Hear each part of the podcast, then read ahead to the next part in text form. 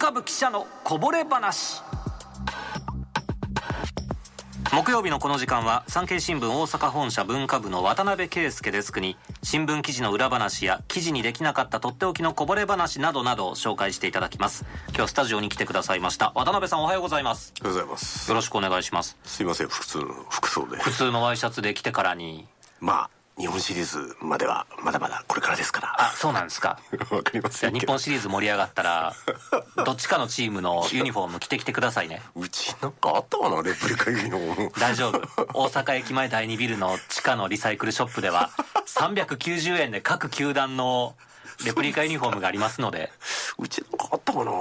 京都サンガのレプリカユニフォームいやもうそんな全然関係ないとこ着てきたらダメじゃないですか。すいませんね京都僕 えでも今日の話とは京都は関係あるんですね。そうですね。まあ関西対決というところで、はい。このこの前のあの土曜日の夕刊の一面でも飾っていたのですが、ええ。あ京都奈良の頂上決戦が23日にあるというところで。あのーえあそうかツイッターじゃないですね。もう X, X ですね。あのー卑屈な奈良県民ボットというアカウントがあってですね。卑屈な奈良県民ボット。でそれに対してあの見えっ張りな京都人ボットっていうアカウントがあってですね まああのご存知の方もいらっしゃるかもしれませんけど日々激しい応酬が繰り広げられているうまあアカウントでして、はい。えーこれが23日に奈良のお県民民族、えー県立民族博物館でしたっけ？はい。まあそこであのすごろく対決をすると。あこのそれぞれのアカウントの中の人が実際に来るんですか？もう私ねこの告知見た時に興奮が抑えきれないですねあのそれこそもう関西ダービーやとこれはこれでね。そうなんですよ。でだからね私ねそもそもこのまあ最初に気づいたのは卑屈な奈良県民ボットの方なんですけど、はい。まあ、存在に。なんか京都の方とひょっとして同一の方なのかなっていうぐらいその町長発信のやり取りだったんですけどまあなんか一連のアカウントのツイートやあのポストを過去遡ったりえーそして今回の記事で、えー初めてこの中の人が別々だったということに知ったというので。へあのーまああのーどうなんですかね。実際のところ京都の方が奈良を意識しているのかどうかってのはよく知りませんし奈良の方もそれほど京都を意識しているのかどうかわからないんですがあーこの何とも言えない、えーやり取りは非常に見ていて面白いので。ー具体的にこれどんなやり取りだったんですか？昨日なんかもね激しい応酬してましたけどね。あの、まあ、京都の方がねフォロワー数があとちょっとでまあちょっと大台に乗るから、はい。あのっていうところでまあそれでもお奈良には追いつかないんですけどみたいなポストをするとですねまあ卑屈な奈良県民が3 1300年早いわと。全然卑屈じゃないじゃないですか。まあそれに対して京都がねあれ奈良っていつまであれどれくらい都でしたっけみたいなことを 期間が短かったよねと。まあそういう非常にこう知的なあの誹謗中傷を繰り広げるという。なんか他にもあの、日本で一番兄弟合格率の高い都道府県は奈良県、2番目が京都府かっこ笑い。そうなんですよ。だから実質あの兄弟はなられよとね。ね、これを卑屈な奈良県民ボットがつぶやくと、えー、見えっ張りな京都人ボットは日本で一番高い木造建築は当時の五重塔であると。2番目が興福寺の五重塔。これ奈良ですねこれはなんかねあの旗から見るとねなんかどうでもいいどうでもいいじゃん。やり取りに見えるんですけど実はそこにいろんなこの知的な情報があのいろいろ埋まっているし、えーまあ単純ね。そ単純な話ねこのなんと大きなあー平城京と中央宮室平安京のまあ年もそうですけどこの辺の知識がないとこの2人のこの誹謗中傷についていけないので 誹謗中傷って言ったらいけないです非常に読んでて面白いので。えでまあこの手のなんていうんですかあの地域間のライバル意識というのはあーまあ私の地元はどことは言いませんけどおまあそこにもあったし。長野でしょ？あれ。そうなんですけどね。長野はどことライバル意識があるんですか？あのね長野県長野市民自体はねどっちかというと新潟に対してちょっとこうおまあ意識しているというか。へえ、まあ飯山あの飯山市がね新潟と接してるんですよね長野は、もともとねやっぱお互い陸の孤島だったけど あのお隣はねこう突然なんか新幹線もできて高速道路も通っていいなっていう感じで。ああそういうことですか。海もあるしいいなっていう感じですよね。インフラの羨ましさ。羨ましさですね でまあ片やね松本の方から見るとねこの長野というこの地名に対して複雑な思いをお持ちなようで。ああ、松本の方が栄えているぞと。あ昔はだから松本の方が人口多かったんで確か、であずさもね新宿と直結というね。そうですね。そうよ。っていう時代もあったし。でまあこう県の中心部ですからね、もともとまあ長野県って長野北部の長野県と松本以南のあの千曲県というのに分かれていた経緯もあって。へでこれね何とかねいろいろあったんですよ。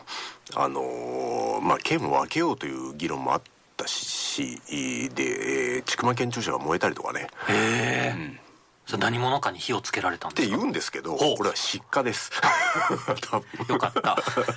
物騒な話ではなかった。失火です。失火です。というようなまあ地域間の争いって、まあ、明治のお初期のあの廃藩置県からのこの東えー府県の統廃合ですね。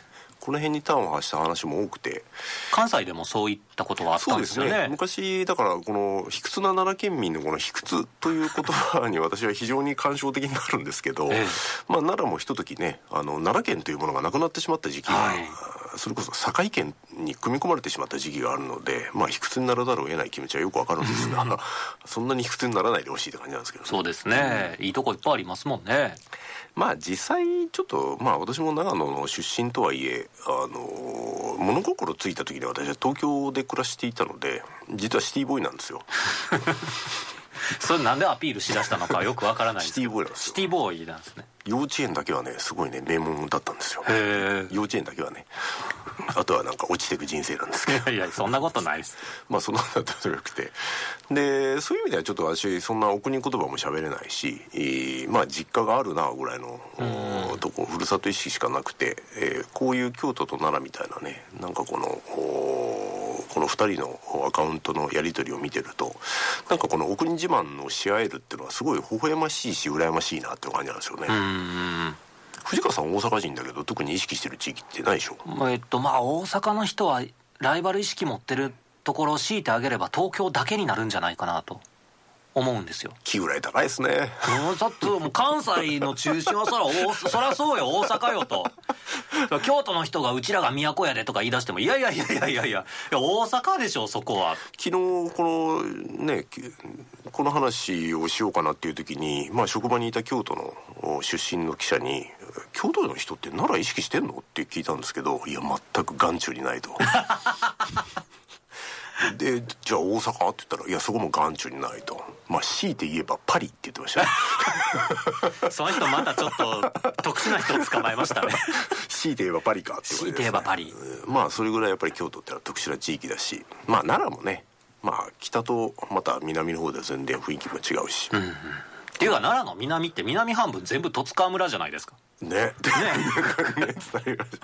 もう天川村とかねちょっとい行ってみたいんですけどね。行ってみたいですねあそこなんかあの地図にあのトイレはここですってちゃんと明記してあるぐらい。親切っていうぐらいトイレがないらしいんですよね。逆にトイレがないから。そうそうそうそうそうそうそう。なんかすごいうん本当にあの天川伝説殺人事件を見て以来天川にはすごい憧れてるんですけど。最近天川ではあのフグの養殖をしてるんでしたっけ？うんなんかそんなん聞いたことありますよ。私学研のムーの愛読者なんですけど、はい。まあよく天川出てくるんですよ。あそうなんですか。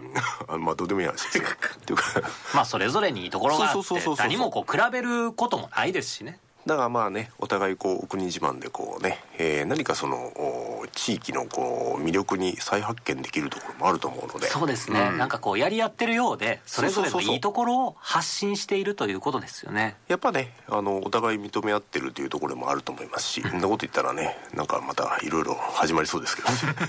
煽ってるんじゃないですよ 決慌して。てるわけでは慌てるわけではないです。まあ仲良くあのそうですね。大阪で大阪から静かに見守ろうかなって感じですけど、ええ23日今度の土曜日、はい。この奈良と京都のえーすごろく対決が奈良県立民族博物館で行われるということですね、えーこれはあの実際に一般の人も見に行くことができるんですか？